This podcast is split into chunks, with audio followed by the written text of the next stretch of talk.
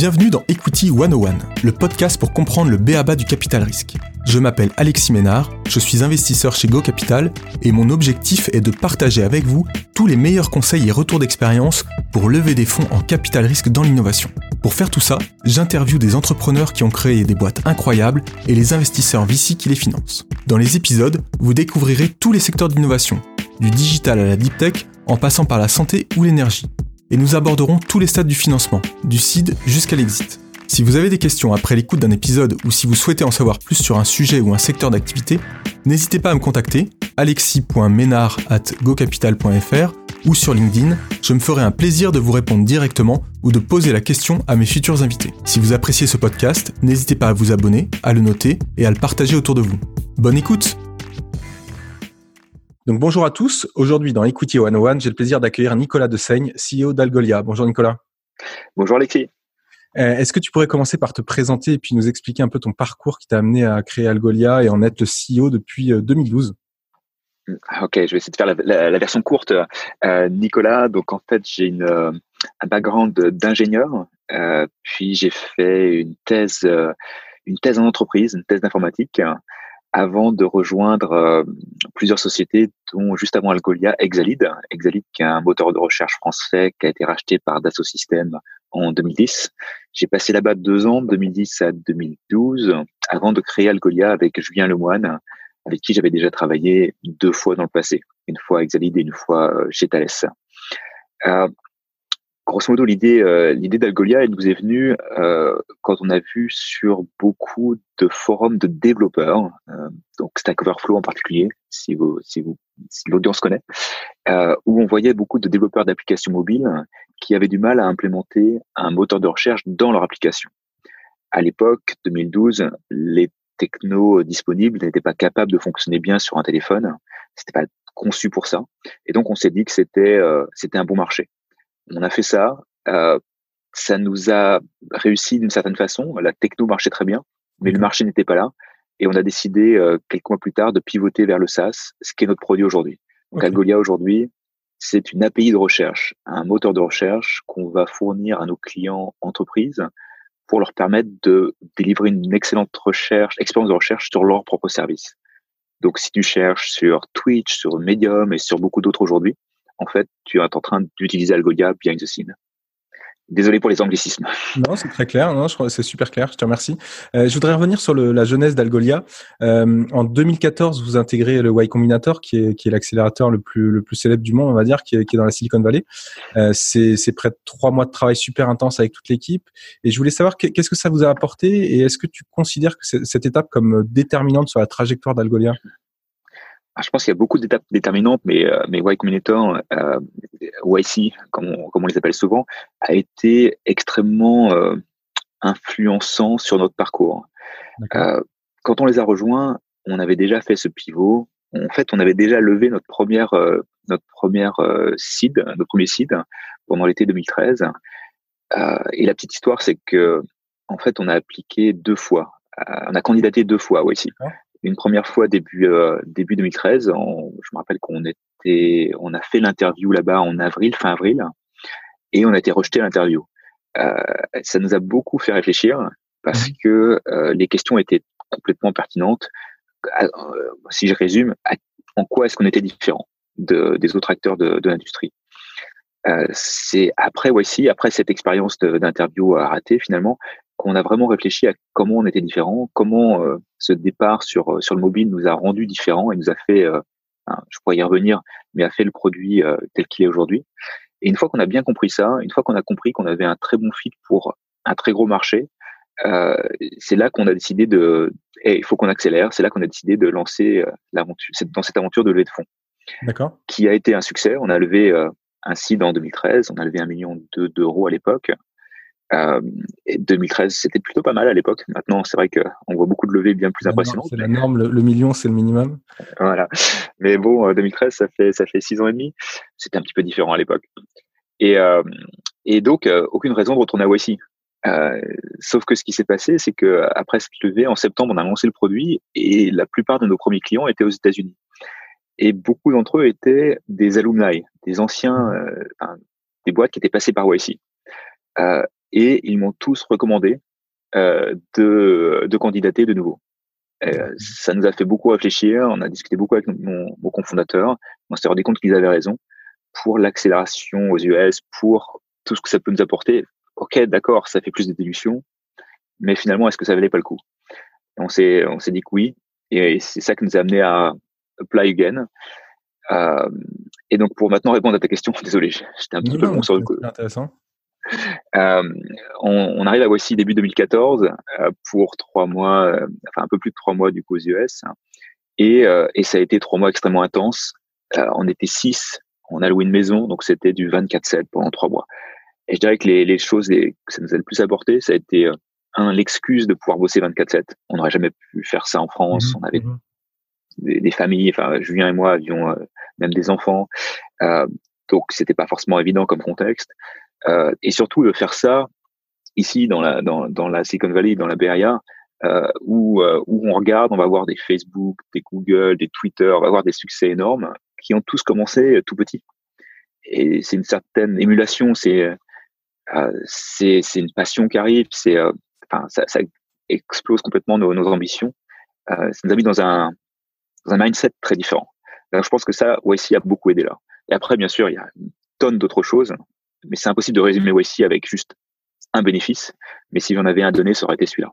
Ouais, je comprends. Et, et, là, si tu te mets aujourd'hui dans le dans l'écosystème d'aujourd'hui, 2020, euh, écosystème européen qui a beaucoup bougé, bougé depuis cinq ans, euh, est-ce que tu conseilles aux boîtes françaises de postuler à YC aujourd'hui et à quelle maturité tu penses que c'est le plus le plus intéressant?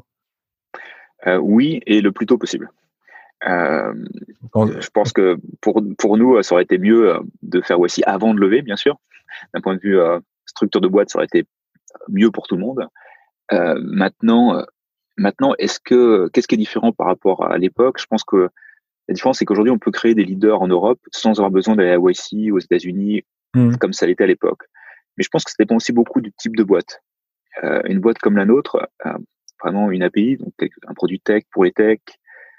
Les développeurs, c'est les mêmes partout dans le monde. C'est mmh. global, ça marché global. Et là, je pense que y a encore énormément d'intérêt.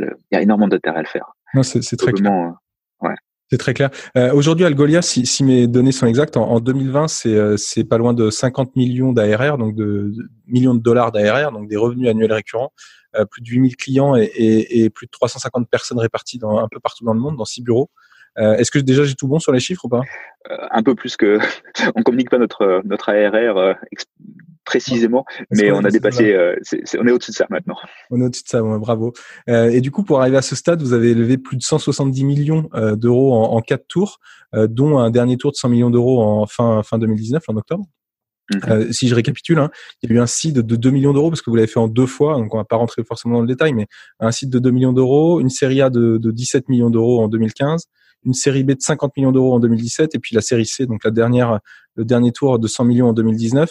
Euh, je me faisais une réflexion quand je regardais l'écoute history, euh, donc plus de 170 millions d'euros en quatre tours. À chaque fois, euh, ça a été des levées euh, avec des montants très importants. Un gros une grosse série A, grosse série B, C, etc. Pourquoi vous avez levé autant d'argent et, comment tu fais pour définir le bon montant d'argent à lever à chaque étape en fait? C'est une question compliquée ça. Malheureusement, enfin malheureusement, je sais pas si c'est malheureusement, mais je pense que c'est autant de l'art que de la science finalement de lever des fonds, de choisir le montant. Il n'y a pas de peut-être quand on est un peu plus euh, un peu plus late stage et que le business devient plus prédictible, ça devient un peu plus facile. Je dirais que la logique dans notre tête, ça a toujours été de lever pour au moins deux ans. Et donc quand on se projetait à deux ans, de façon un petit peu euh, agressif sur les chiffres pour être pour être sûr de pas de pas se retrouver euh, le dos au mur euh, le moment venu. Euh, ça nous donnait un chiffre. la réalité après, c'est que souvent ce chiffre on l'a dépassé parce que bah, ça dépend ensuite du marché. Si beaucoup d'investisseurs sont intéressés, il peut y avoir un petit peu de, alors je ne peux pas appeler ça des enchères, mais il peut y avoir un petit peu d'investisseurs qui soient un peu plus qui vont plus loin que d'autres. Mhm. Et euh, malgré tout, ils vont avoir besoin d'avoir un certain niveau d'equity. Ça peut être, ça peut être beaucoup de raisons derrière. Et donc, ils vont finir par proposer plus d'argent. Euh, faut pas nécessairement prendre ceux qui proposent le plus d'argent parce que ça dépend aussi beaucoup des termes qu'il y a autour de cela. Mais, mais ça, dans l'ensemble de la vie de la boîte, toujours pousser le chiffre vers le haut. D'accord. Donc c'est à la fois à la fois le chiffre qu'il fallait pour euh, pour pouvoir tenir euh, suffisamment longtemps et puis le, finalement la sexiness de la, de la boîte qui faisait que euh, ça montait un peu plus haut que, ce que vous avez on, on, on, a, on a été plutôt bien lotis de ce côté-là. On est assez assez content de, de, du parcours du parcours levé de fonds. Et si mes informations sont bonnes, tu vas me le dire, à chaque full levé, tu es allé très très vite. Je crois que euh, quelques semaines à chaque fois. Je crois que même pour la série B, j'ai lu quelque part que le pitch deck était pas terminé, que tu avais déjà finalisé ton tour de 50 millions d'euros. C'est quoi ton secret alors, à, part les métriques qu'il n'y euh, a, pas, a de, non, il n'y a pas de secret en, tant que tel. Je pense que ça dépend beaucoup. Euh, je pense pas que ce soit nécessairement une question de process, autant que euh, d'abord créer des, comment dire, connaître les investisseurs avant de lever je pense qu'il y a, ça a de la valeur, c'est-à-dire que quelqu'un qui euh, ne nous connaît ni d'Eve ni d'Adam, qu'on va pitcher euh, lors d'un tour, va pas être capable de décider en, en une semaine euh, de faire une term sheet. Il faut qu'ils apprennent à nous connaître, qu'ils fassent un minimum de due sur euh, qu'est-ce qui est la boîte, le marché, sur ce certain d'éléments. Et donc c'est vrai que c'est important, je pense, en amont d'une levée, de, de prendre les bons contacts, de commencer à identifier les, les investisseurs qui sont intéressants pour la boîte et de entre entre trois mois et entre trois mois et la vie de la boîte et des années. Euh, ce qui s'est passé par exemple en Serie A, c'est que à la fin, quand euh, on a eu la chance d'avoir beaucoup d'investisseurs intéressés, finalement les, les investisseurs qui ont été le plus loin dans le process, qui ont été les qui ont été les plus euh, euh risques, qui ont pris plus de risques avec nous, c'est ceux qui nous connaissaient depuis plus d'un an. D'accord. Ceux, ceux qui étaient moins, qui étaient un peu plus, frileux, c'est finalement ceux qui n'avaient pas eu toute cette histoire avec nous, qui nous connaissaient moins, du coup, qui nous faisaient moins confiance, ce qui est normal. Hein. Euh, il faut créer cette confiance. Ils n'ont pas eu le temps de se construire la conviction. Ouais, c'est ceux qu'on avait rencontrés juste à l'occasion de cette levée, c'était plus difficile de les convaincre en peu de temps. Euh, donc c'est vrai que commencer un peu plus tôt, ça, ça peut être utile. Et dans le cas de la série B qui a été très très rapide, c'est juste la, vraie raison, c'est que c'est qu'on a fini par signer euh, avec Axel qui avait déjà fait la série. Donc il y avait un il y avait un unfair advantage d'Axel qui connaissait bien la, la, boîte et qui était prêt. Axel était prêt à aller très loin euh, à ce moment-là pour euh, pour euh, comment on appelle ça préempter le deal d'une certaine façon, mmh, mmh, mmh. pour nous éviter d'aller euh, d'aller aller d'aller passer trop de temps sur le marché à essayer de convaincre d'autres investisseurs et donc, le risque pour eux de perdre le deal, ils ont été prêts à prendre plus de risques que ce qu'ils n'auraient fait, fait, autrement. Ouais, je comprends. Euh, autre question, comment on fait pour gérer l'évolution là au, fil des, des, des, levées? Comment on fait pour gérer l'évolution de la composition du board, euh, levée après levée, pour qu'il reste pertinent? Euh, Il n'y a pas de, enfin c'est très, euh, ça reste très ad hoc hein, puisque ça va dépendre beaucoup des investisseurs. Oui, tout à fait. Euh, ce qui c'est, on a, on a décidé euh, on a décidé en Serie A d'ajouter un, un rôle d'indépendant au board euh, parce qu'on pensait que euh, on avait ce côté investisseur et fondateur, mais le fait d'avoir un indépendant externe euh, nous paraissait une bonne idée pour ramener de l'expertise autour de nous de quelqu'un qui était opérateur. Le, le, les investisseurs sont, sont géniaux. J'adore avoir des investisseurs au board, mais en même temps, ils n'ont pas forcément le même expertise sur conduire le business day after day. Donc pour nous, on a essayé de faire ça assez tôt et donc ajouter un, un site d'indépendant euh, dès la série A. Série ça a été très simple parce que c'était de nouveau Axel. Et, euh, et là, en fait, ce qu'on a fait aujourd'hui, c'est qu'on a rajouté un deuxième site d'indépendant. Donc on a, euh, on a maintenant la capacité d'avoir finalement aujourd'hui, si je fais fast forward d'aujourd'hui, ça nous fait deux investisseurs, deux indépendants, deux fondateurs. Ce qui garde un certain équilibre tout en évitant d'avoir un board trop large. D'accord, ok, ok. Fin 2019, vous levez 100 euh, millions d'euros du coup. Euh, est-ce que c'était déjà planifié en 2017 après la levée de 50 millions d'euros? Pourquoi vous décidez de lever 100 millions d'euros et, question subsidiaire, est-ce que la, profitabilité c'est un, sujet ou un objectif euh, que vous avez discuté à ce stade-là? Bien sûr, la profitabilité doit toujours rester en ligne de mire. Une boîte doit de faire de l'argent un jour ou l'autre. Maintenant, c'est, bah, tu sais, très bien, enfin j'imagine que c'est très bien comment comment ça marche en SaaS où finalement c'est euh, on pourrait euh, on pourrait d'une certaine façon euh, financer notre propre croissance par nos revenus, mais ça voudrait juste que dire que la croissance serait plus faible. Mm-hmm. Et comme la croissance se, se combine, compound, évidemment, c'est l'idée de lever des fonds, c'est de permettre d'aller plus vite et donc de repartir sur une base plus haute chaque année et donc finalement d'atteindre des niveaux qu'on n'aurait pas atteints sans, sans les fonds. Euh, en 2017, non, on n'était pas dans un mode où on réfléchissait qu'est-ce qui va se passer dans deux ans, combien on va lever dans deux ans. Pas du tout. Par contre, on, on savait en 2017 que on levait avec un plan qui nous euh, qui nous permettrait de ne pas avoir besoin de lever pendant au moins deux ans. C'était plutôt, euh, on aurait pu décider de lever plus tôt, plus tard. Enfin, après tout est tout est euh, tout est possible, mais on n'avait pas un plan précis à deux ans. C'est quasi impossible. Le marché bouge trop vite, euh, que ce soit d'un point de vue d'un point de vue compétition, d'un point de vue macroéconomique, d'un point de vue même produit.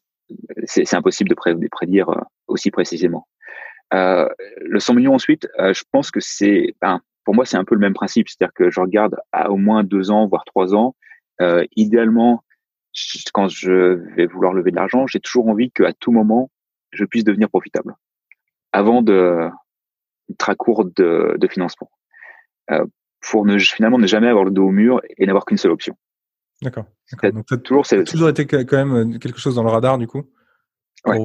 ouais, tout à fait. Après, c'est une question. Est-ce que pour le succès de la boîte, c'est mieux de lever ou c'est mieux de, de comment dire, de contrôler les coûts et mmh. de devenir rentable euh, au plus vite? Euh, les deux options sont toujours sur la table à tout moment. Euh, pour l'instant, on a toujours pris l'option de, de privilégier la croissance, mais euh, à tout moment, on peut changer d'avis et aller vers, vers la rentabilité. Super intéressant. Je, voudrais qu'on parle maintenant de, votre croissance et de la, go-to-market. Quand est-ce que vous avez pris la décision de, partir aux, US, d'ouvrir un, bureau à San Francisco? Euh, Vous faisiez quelle taille? Vous aviez quel niveau de revenu? Enfin, tu vois, et si c'était à refaire, est-ce que tu le referais au même moment? Euh, probablement pas exactement pareil, mais, je pense que la situation aura évolué, aura évolué d'ici là. Euh, si je reviens à la genèse de la boîte, de ce produit tech pour un marché qui est global, on savait dès le premier jour que le marché était global. On n'a jamais eu de, par exemple, de français sur le site. on a toujours, toujours communiqué en anglais parce que notre marché était global. Donc, on voulait pas se restreindre à la France. Euh, et dans notre tête, pour un marché global très tech, ça fait complètement sens euh, d'être aux US ça mhm. reste le premier marché au monde pour ce genre de produit. Et donc, dès le premier jour, on savait qu'on aurait euh, ce, ce, comment dire, si la boîte réussissait, ça voudrait forcément dire un moment de s'implanter aux US. Mhm. Euh, et tout ça s'est accéléré avec Y Combinator. C'est-à-dire que quand on a participé à YC, il y avait une condition, c'était qu'on soit américain. Donc là, euh, on s'était posé la question un petit peu avant, est-ce qu'il fallait être euh, domicilié aux US ou pas? Oui. Je ne sais pas ce qu'on aurait fait finalement si on n'avait pas eu la contrainte. Mais Voici nous a posé une contrainte. Voici n'investit que dans des boîtes américaines. C'est logique. Hein, ils ont énormément de, de, de, boîtes qui viennent de l'étranger. Euh, ils peuvent pas se permettre de maîtriser euh, les environnements juridiques de tous les pays du monde. Et donc, euh, ça, ça, fait partie des conditions pour rejoindre Voici. Donc, dès lors qu'on en était là, on arrive à la fin de Voici. On a une boîte qui est américaine avec une filiale française. Euh, on est six. Qu'est-ce qu'on fait? Euh, et on s'est posé la question est-ce qu'on bouge tous aux US Est-ce qu'on rentre tous en France? Ou est-ce qu'on split l'équipe? À l'époque, bouger tous aux US, c'était pas vraiment une option. Euh, mon cofondateur allait avoir son deuxième enfant euh, quelques mois plus tard. C'était pas le bon moment pour bouger. Euh, bah, splitter l'équipe, on s'est dit que c'était trop tôt. On était encore que six. Il y avait encore besoin de beaucoup de communication entre nous. on n'avait pas cette stabilité, cette maturité qui nous permettrait de vraiment être efficace à distance. Et donc, on a décidé de tous rentrer en France. Ça, c'était 2014. Euh, on savait qu'on allait devoir splitter un moment, mais on se disait c'est trop tôt. Et donc, dès 2014, euh, fin de YC, on s'est dit la bonne date, c'est probablement euh, un an plus tard, 2015, été 2015, parce que c'est à ce moment-là où, euh, où ce sera plus facile de, avec, de déménager avec les enfants, avec tout, tout le contexte. Euh, comme on rentrait en France, on avait besoin de recruter, donc on allait commencer à recruter en France. Donc, il serait de toute façon trop tard pour faire tout aux US. Euh, et donc voilà un peu ce qui a créé ce contexte. Euh, 2015, avant, donc finalement j'ai bougé, au, je suis, j'ai déménagé aux US euh, juillet 2015. Avant juillet 2015, on a recruté quelques Américains euh, dans la première moitié de 2015, euh, mais ça a été, on a eu, quand je suis arrivé ici, il y avait quatre personnes. Et, euh, et à partir de ce moment-là, on a continué à développer le bureau ici. Ok, ok, non, super intéressant. Euh, je, je, voulais qu'on parle aussi du, du de votre panier moyen annuel. Euh, encore une fois, tu me dis si mes données sont bonnes, mais je, je regardais les, les chiffres, euh, en tout cas ce qu'on peut trouver euh, sur sur le net, et, et je voyais qu'ils variaient euh, de manière assez euh, assez importante entre entre des, des, clients à 350 dollars à l'année pour les premiers abonnements et des clients à, à, plus de 80 000 dollars pour pour les comptes entreprises. Et en fait, je, je me posais la question comment on fait pour faire cohabiter ces typologies de clients qui sont tellement différents et quel est l'impact sur euh, l'organisation commerciale et sur la roadmap produit? Euh, c'est euh, c'est un de nos plus gros challenges. on a beaucoup de challenges, mais celui-là celui est pas mal. C'est que finalement, le produit qu'on fait, peut servir à beaucoup de clients. Euh, c'est vrai que j'ai pas, j'ai pas trop expliqué encore le, produit, mais juste pour y revenir un instant, euh, finalement notre, marché, c'est ce qu'on va appeler user facing search ou euh, parfois j'appelle ça consumer grade search, mm-hmm. euh, et qui est euh, qui est tiré par les grands web. tu penses à Google, Facebook, Netflix et autres. finalement, créer des des, des attentes dans, dans tous les consommateurs, des attentes d'expérience de search assez incroyables on s'attend à ce que ça marque, soit rapide, que ça nous convienne. Le problème, c'est que c'est, euh, comment dire, ces boîtes ont, ont, des équipes de parfois de centaines de personnes hein, euh, qui travaillent sur le search, voire plus, et, euh, et la plupart des autres boîtes n'ont pas les moyens, n'ont pas euh, les moyens de, de, créer une telle expérience, mais ont quand même les attentes chez leurs users. C'est pour ça qu'on j'appelle ça consumer grade search. Mm-hmm. Finalement, c'est ça notre marché. C'est aider toutes les boîtes à être capables de délivrer une telle expérience à leurs propres users. On pense euh, les boîtes médias, les boîtes e-commerce, mais finalement toutes les boîtes ont des users. Quand tu veux utiliser ton CRM, euh, tu es souvent en train de chercher des contacts, des, des prospects. C'est ça fait aussi partie de cette expérience. Et donc ce qu'on s'est dit, c'était, enfin ce qu'on s'est dit. Finalement, quand on est sorti de cette euh, expérience mobile, on s'est rendu compte que ce qu'on avait fait sur mobile était un fit parfait pour ce type euh, d'usage de la techno de search. Mm-hmm. Une techno de search, ça peut, servir, ça peut servir pour tellement de choses. Euh, tu peux processer tes logs avec un moteur de recherche, par exemple. On s'intéresse pas du tout à ça. On s'intéresse vraiment à cet engagement utilisateur final. Euh, et donc, finalement, le parterre de clients, il est, il est énorme. C'est-à-dire que ça va de la toute petite startup ou petit site e-commerce qui va nous payer 350 dollars par an, jusqu'au grand groupe qui nous, qui nous paye qui peuvent payer des centaines de milliers de dollars par an pour euh, qu'on fasse leur search. Donc ça explique un peu la diversité euh, finalement de, de ce panier moyen que, enfin, de cette typologie de clients qu'on va avoir, même si le use case reste concentré.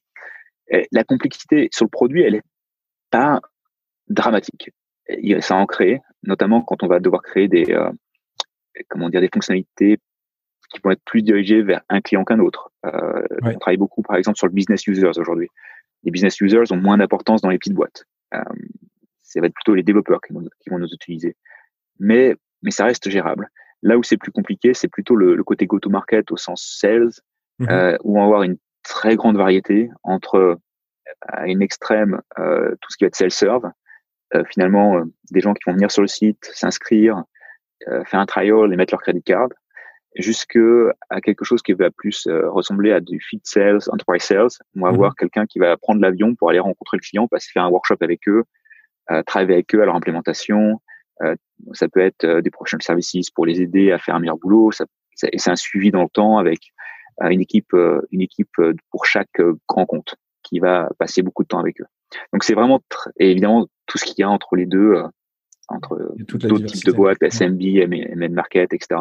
Donc ça, ça reste une, euh, une organisation revenu euh, assez complexe pour supporter ça. Euh, mais aujourd'hui, on n'a pas trouvé moyen de simplifier. Simplifier, ça veut dire aller uniquement sur le self-serve, aller uniquement sur le côté enterprise. Et ça nous plaît pas ça, parce que finalement, euh, nos, euh, notre plus grosse communauté, c'est les développeurs. Et les développeurs, ils sont aussi bien dans une petite startup qu'ils sont dans des grands, dans des grands groupes. et pour nous, c'est hyper important de de s'assurer qu'ils nous connaissent, euh, qu'ils nous fassent confiance. Et donc, on peut pas se permettre de, de cibler uniquement les grands groupes. Il faut qu'on ait cette, ce côté euh, awareness pour toute la communauté de développeurs. Et ça, on peut pas le faire sans avoir un produit qui est self-serve. Je comprends, je comprends. Et, et quand tu parlais de, de moi, moi, je parlais de 80 000 dollars, toi, tu parles de plusieurs centaines de milliers de dollars par an pour les plus gros clients. Euh, c'est des montants qui sont super élevés. Est-ce que la question du, du make, euh, make or buy se pose chez ce type de client et, et comment Algoya arrive à, à, justifier dans le temps la, finalement, cette création de valeur sur le search euh, pour ce niveau de contrat? Euh, bien sûr, la question se pose finalement, euh, c'est notre plus grosse concurrence aujourd'hui, euh, tel que je le définirais, c'est le, do-it-yourself, c'est le make, c'est c'est des les entreprises qui vont avoir des équipes en interne, qui vont vouloir faire le search par eux-mêmes. Donc oui, c'est complètement pertinent. Comment justifier la valeur? En fait, il y a deux, je pense qu'il y a deux aspects. Hein, c'est le créer de la valeur au sens ROI ou ou réduire les coûts au sens TCO. Euh, le, le TCO, le total cost of ownership va être plus bas parce que finalement, quand tu le fais toi-même, le coût en maintenance, euh, les serveurs, euh, les upgrades, les failles de sécurité Apache, en fait, c'est un vrai, c'est un vrai challenge pour les boîtes. Et ça, c'est sans parler des interactions quand on fait un, du make. Souvent, on va se retrouver avec une, un soft très technique, ce qui veut dire que dès que, par exemple, notre product owner va vouloir faire une correction sur le search ou il y a l'équipe marketing qui se rend compte qu'un search est vraiment pas du tout pertinent, ils vont devoir créer un, un ticket pour l'équipe dev, pour l'équipe dev plus loin qui va devoir ensuite interagir. Enfin, c'est les coûts en fait, euh, les coûts cachés sont assez énormes. Euh, mais évidemment, le mieux c'est encore plus de créer de la valeur. Euh, finalement, quand on va, ça, ça, va être euh, différent selon le, le type de client. Mais si je te prends un client simple comme un e-commerçant, si on arrive à prouver qu'on augmente la conversion, bah, c'est directement des revenus en plus pour le client.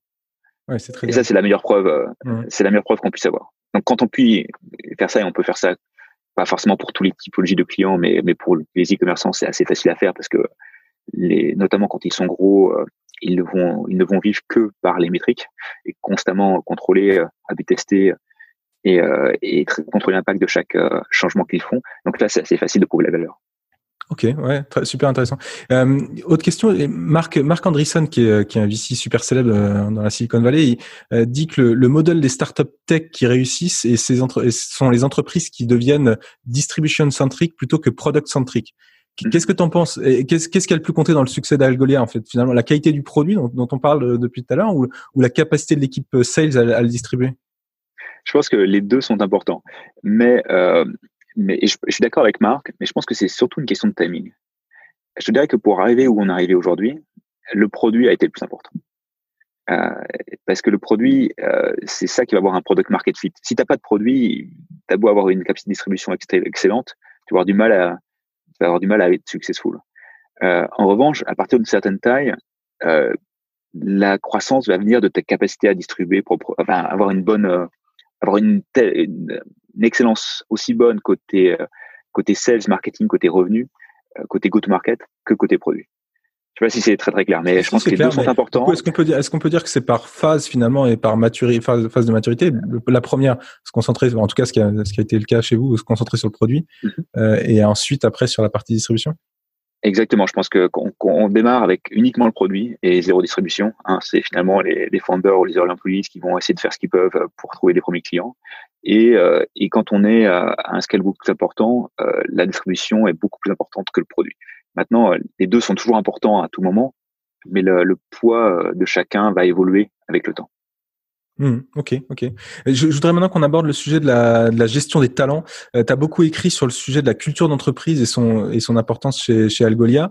Euh, Est-ce que tu peux nous dire pourquoi la culture, c'est important dans une startup et pourquoi vous avez travaillé dessus dès le, le jour 1 finalement?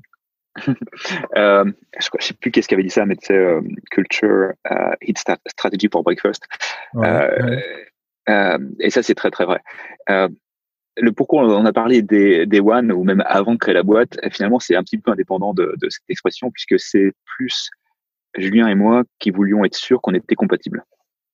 Euh, et donc, pour être sûr d'être compatible, c'est pas uniquement une question de produit, une question de boîte, de marché, c'est avant tout une question de.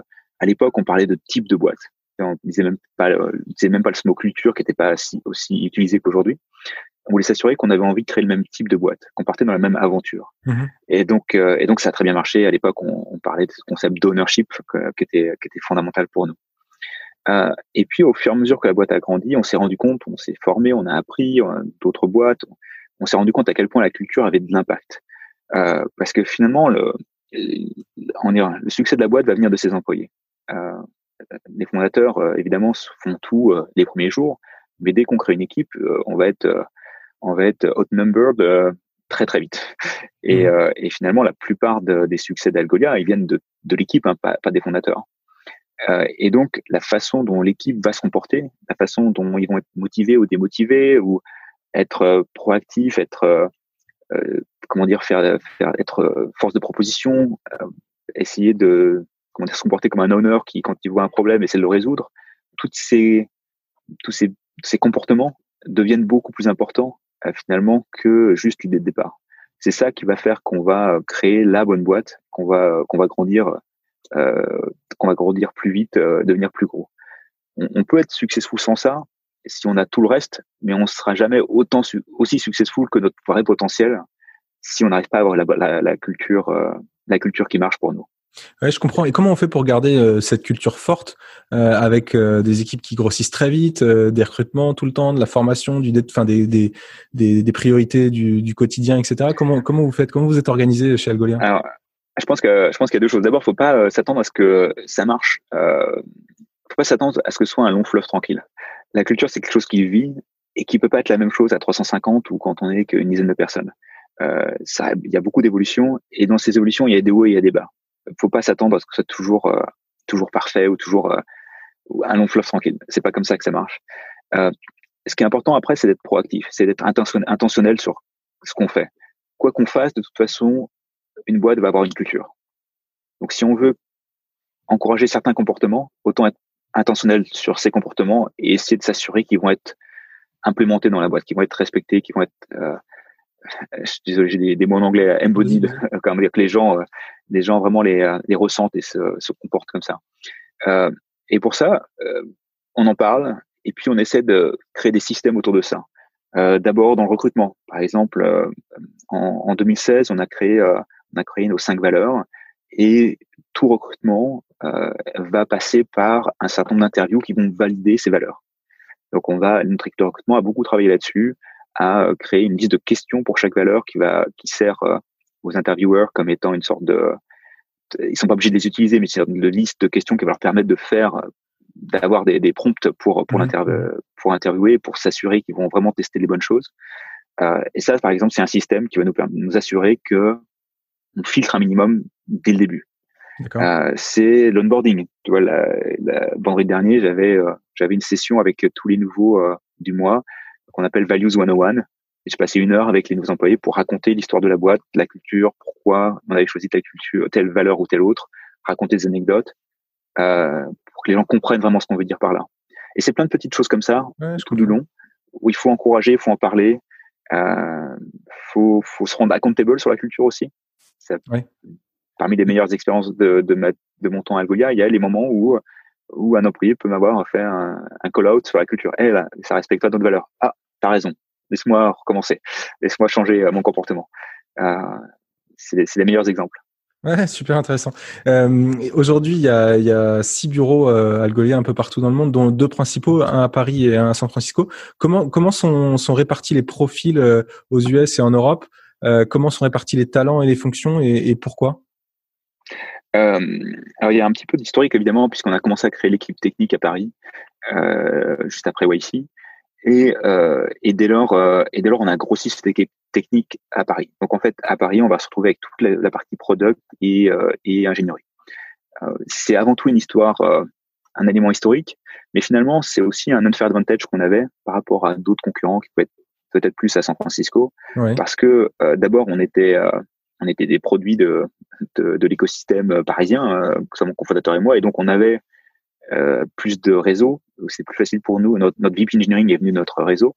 Euh, quelqu'un Sylvain, quelqu'un d'extraordinaire qu'on aurait eu du mal à trouver ici à San Francisco. Et ensuite parce qu'on savait recruter.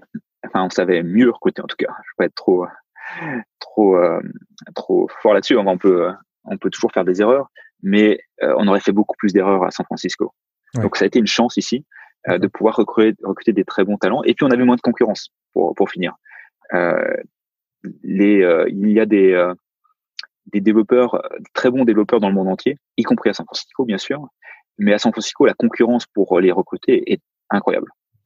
ça va être, si je nomme que Google par exemple, Google va être capable de, de faire une offre, des offres avec lesquelles on peut pas concurrencer. Donc, pour recruter ici, il faut forcément que ce soit des passionnés qui sont qui ont vraiment envie d'aller vers une startup parce que les meilleurs vont avoir des offres de toutes les tous les gens de la tech. Euh, maintenant, euh, à l'autre opposé, il y a des rôles qui vont être difficiles à trouver à Paris et beaucoup plus faciles à trouver ici. Et surtout quand la boîte grandit. Si on veut un très bon euh, leader, je sais pas, un, bon, très bon CMO, euh, qui a déjà travaillé avec des produits tech, qui sait ce que c'est qu'une API, qui, euh, qui a cette, toute cette expertise, c'est à San Francisco. C'est euh, c'est là où il va y avoir le plus gros pool de talent pour les leaders seniors dans pour des boîtes comme la nôtre. L'expérience, ouais. des gens qui ont déjà réalisé ces choses-là, quoi. Et donc c'est pour ça qu'on va se retrouver avec notre leadership, euh, alors que ce soit le leadership, euh, finalement, on va avoir le produit et l'ingénierie à Paris et la quasi-totalité de toutes les autres fonctions l'idée depuis SF aujourd'hui. Ouais, euh, ça ne veut, pas dire que toutes les équipes sont SF. on a une grosse partie de l'équipe marketing à Paris. Bien sûr, on a toute euh, tout ce qui va être euh, sales euh, réparti dans le monde, etc. un petit élément peut-être sur San Francisco. Une autre raison pour venir à San Francisco pour nous était le type de boîte. Tout notre écosystème technique, enfin de peers, est principalement à San Francisco. Euh, les Twilio, les Stripe sont à San Francisco. Donc c'est des gens desquels on va apprendre et ça nous donne accès à, à des non seulement des talents mais aussi des, leaders, des peers desquels on peut apprendre qu'on aurait du mal à rencontrer en dehors de San Francisco. Et puis pour terminer, je dirais que San Francisco c'est aussi euh, probablement le lieu dans le monde où c'est le plus challenging de créer une boîte. C'est, mmh. ça paraît euh, contre-intuitif. Ouais, c'est vrai. Mais la concurrence est telle que c'est qu'on doit se dépasser. Si on veut, mmh. euh, si on veut faire surface, il faut se dépasser. Et donc quelque part, le, c'est à la fois le plus challenging, mais c'est aussi là qu'il y a le plus de potentiel. C'est aussi là que vont se créer les plus grosses boîtes. Euh, et l'une des raisons, c'est que la concurrence est, est juste, que, est juste gigantesque. Euh, avec le bon, euh, la bonne culture autour euh, qui, qui, est, qui est motivante, qui est les ambitions qui vont avec, il y a beaucoup de choses positives, mais c'est aussi facile d'être noyé dans la masse ici. Encore plus qu'à Paris. Je comprends, super intéressant. Euh, on, on, arrive à la fin de l'interview. J'ai quelques dernières questions. Euh, première, c'est vous avez fait donc, euh, on en a parlé tout à l'heure, cinq levées de fonds en, en 5 ans, 170 millions de levées. quel est le meilleur conseil qu'on t'ait donné pour pour lever des fonds? Je dirais d'apprendre à bien connaître les investisseurs, leur motivation. C'est pas juste les personnes, mais c'est leur motivation. Comment fonctionne un investisseur c'est idiot, mais euh, quand on est, euh, surtout quand on est nouveau entrepreneur et qu'on on voit le côté entrepreneur, mais on se rend pas compte que les investisseurs ont aussi des incentives euh, qui peuvent être complètement différentes des nôtres. Et d'ailleurs, un podcast comme le tien est parfait pour apprendre là-dessus. C'est, j'avais pensé à ça, mais c'est, c'est, très vrai. Euh, parce qu'une fois qu'on comprend ça, finalement, c'est beaucoup, beaucoup plus facile de travailler avec eux. Euh, et on peut s'assurer qu'on ait euh, des incentives win-win et qu'on soit bien aligné, que ce soit pas du tout, euh, comment dire, l'ennemi ou le, ce qu'il y a besoin de faire alors qu'on n'a pas vraiment envie. Non, au contraire, hein, les investisseurs peuvent être nos meilleurs, nos meilleurs alliés. On peut réussir grâce à eux et, et bien comprendre comment comment eux travaillent, comment eux pensent et quels sont leurs vrais incentives. Ça nous aide à travailler en bonne intelligence et, et on est tous dans la même équipe. Ouais, je suis complètement d'accord. Euh, quelle est la décision qui a eu le plus d'impact sur Algolia ou celle dont, as été, dont tu es le plus fier? Euh, J'hésite entre le pivot, peut-être YC. On a parlé de YC. Je pense, je pense que YC a été une décision euh, euh, qui a énormément d'impact et qui n'est pas évidente. Euh, ça paraît évident maintenant aujourd'hui, mais à l'époque, on venait de lever. Hein. On n'y pensait mmh, plus. Mmh. Euh, et bon, bien sûr, il y avait le côté challenging familial, euh, quitter la famille pendant trois mois. Euh, il y avait tout ce qui allait avec ici, donc c'était un petit peu challenging. Mais il y a aussi le côté euh, côté boîte. Euh, nos investisseurs à l'époque, euh, on était en 2013. YC n'avait pas la réputation qu'ils ont aujourd'hui, surtout en Europe. donc, et pourquoi on donnerait 7% à YC Rappelle-moi là, c'est quoi le quoi le besoin là? Donc ça ça a, été une décision, c'était une vraie décision pas simple, mais qui a eu un impact énorme. Ouais, je, comprends. Euh, comment on fait pour passer d'un créateur d'entreprise à, CEO et gérer aujourd'hui 350 personnes, 50 millions de revenus annuels, etc. Comment on fait pour rester pertinent dans le temps, en fait? Comment tu as fait pour progresser en tant que CEO et pour progresser en même temps que ta société? Euh, euh Je ne sais pas si j'ai encore réussi. Je pense que, en fait, euh, le métier change. tous les six mois, c'est un nouveau métier, donc c'est assez difficile de comment dire le, le CEO avec, la, avec la casquette avec laquelle on, on démarre n'a plus rien à voir euh, quelques années plus tard. Je pense que avant tout, c'est euh, important d'être euh, humble, humble au sens savoir qu'on ne sait pas, oui. et, et, finalement être ouvert. Alors, je pense, je pense qu'il y a d'abord commencer là? On ne sait pas. Aujourd'hui, je ne sais pas qu'est-ce que ça va être de diriger la boîte plus tard. Par contre, je peux l'apprendre. Et, et ça veut dire se renseigner constamment. Ça veut dire je pense que le mieux, c'est d'utiliser des peers, donc c'est-à-dire de, de, vraiment apprendre. On passe quelque chose qui est assez euh, assez intéressant que j'ai découvert quand euh, quand la boîte a commencé à grandir, c'est que quand on commence une boîte, on a plein de, de rêves dans la tête et on, on dit ah je ferai jamais ça comme ça. Ouais. Tu regardes tu regardes les grosses boîtes et tu dis ah tu te plains, tu dis ah non c'est pas c'est pas la bonne façon. Puis après c'est ton tour. Tu arrives à ces tailles un peu plus grosses. Là tu te rends compte à quel point euh, tout le monde est similaire. tous les challenges qu'on fait, auxquels on fait face, c'est les mêmes que toutes les boîtes font. Et finalement, les, les réponses, les, les, solutions, elles sont similaires aussi. Mmh, mmh. Euh, s'il y a un conseil que je pourrais, c'est pas forcément en répondant à, qui répond pas forcément exactement cette question, s'il y a un conseil que je peux donner là, il y a plein de choses, il faut pas réinventer la roue. On commence, on est passionné, on pense qu'on sait mieux que tout le monde et on est prêt à tout réinventer. C'est mieux de se concentrer sur le produit et pas forcément sur tout le reste. Euh, c'est important de, de, trouver son identité, sa culture, mais il faut pas forcément réinventer un process de, un, un, un plan de commissionnement pour les sales, juste parce qu'on n'est pas d'accord avec comment ça se fait dans le marché. Non, il y a des, il y a des best practices qu'il faut réutiliser. Il faut, faut apprendre à être curieux, apprendre de, des autres, apprendre de ça, constamment se remettre en question. Je pense qu'il y a quelques lectures qui peuvent aider aussi. Euh, euh, quelques bouquins, je peux, je peux en citer quelques-uns, mais euh, genre un, un bouquin qui m'avait marqué, Five Dysfunctions of a Team. Celui-là était pas mal. c'est très très facile à lire et je pense que tous les tous les CEO se reconnaissent dans, dans les travers qui sont décrits dans le bouquin. Ça fait vraiment réfléchir euh, sur nous-mêmes. Ouais, je suis désolé, je pars un peu dans tous les sens, mais non, non c'est super intéressant. Euh, au contraire, au contraire. Se, se, poser, euh, faire un peu d'introspection, regarder ce qu'on sait bien faire, ce qu'on sait pas bien faire, et constamment se remettre en question. Mais euh, ouais, ça, c'est et puis aller chercher le conseil de, de, gens qui ont vécu les mêmes choses, et puis continuer à apprendre. Hein. c'est ça que c'est ça que j'entends. Euh, ah, c'est jamais fini, et ça devient pas plus facile. Hein. Je veux juste être c'est la mauvaise nouvelle. c'est euh, plus la boîte grossit, plus c'est dur. Mais euh, bon, la bonne nouvelle, c'est que c'est qu'on apprend aussi au fur et à mesure et que, et quand on regarde dans le, dans le rétroviseur et qu'on regarde les challenges qu'on avait un an ou deux ans plus tôt, oh, c'était, c'était simple à l'époque. Écoute, Nicolas, j'étais vraiment ravi d'échanger avec toi. Merci beaucoup d'être passé dans Equity 101. C'était un plaisir, Alexis. Merci de m'avoir invité. C'est fini pour aujourd'hui. N'hésitez pas à me partager toutes vos questions et les sujets que vous souhaitez aborder dans les prochains épisodes. Pour me contacter, c'est super simple. Soit par mail, alexis.ménard.gocapital.fr ou via LinkedIn. Vous pouvez également retrouver mes coordonnées dans le résumé de l'épisode. Si vous avez apprécié cet épisode et voulez me soutenir, le plus efficace est de s'abonner et de me mettre plein d'étoiles dans votre appli de podcast favorite. Merci et à très vite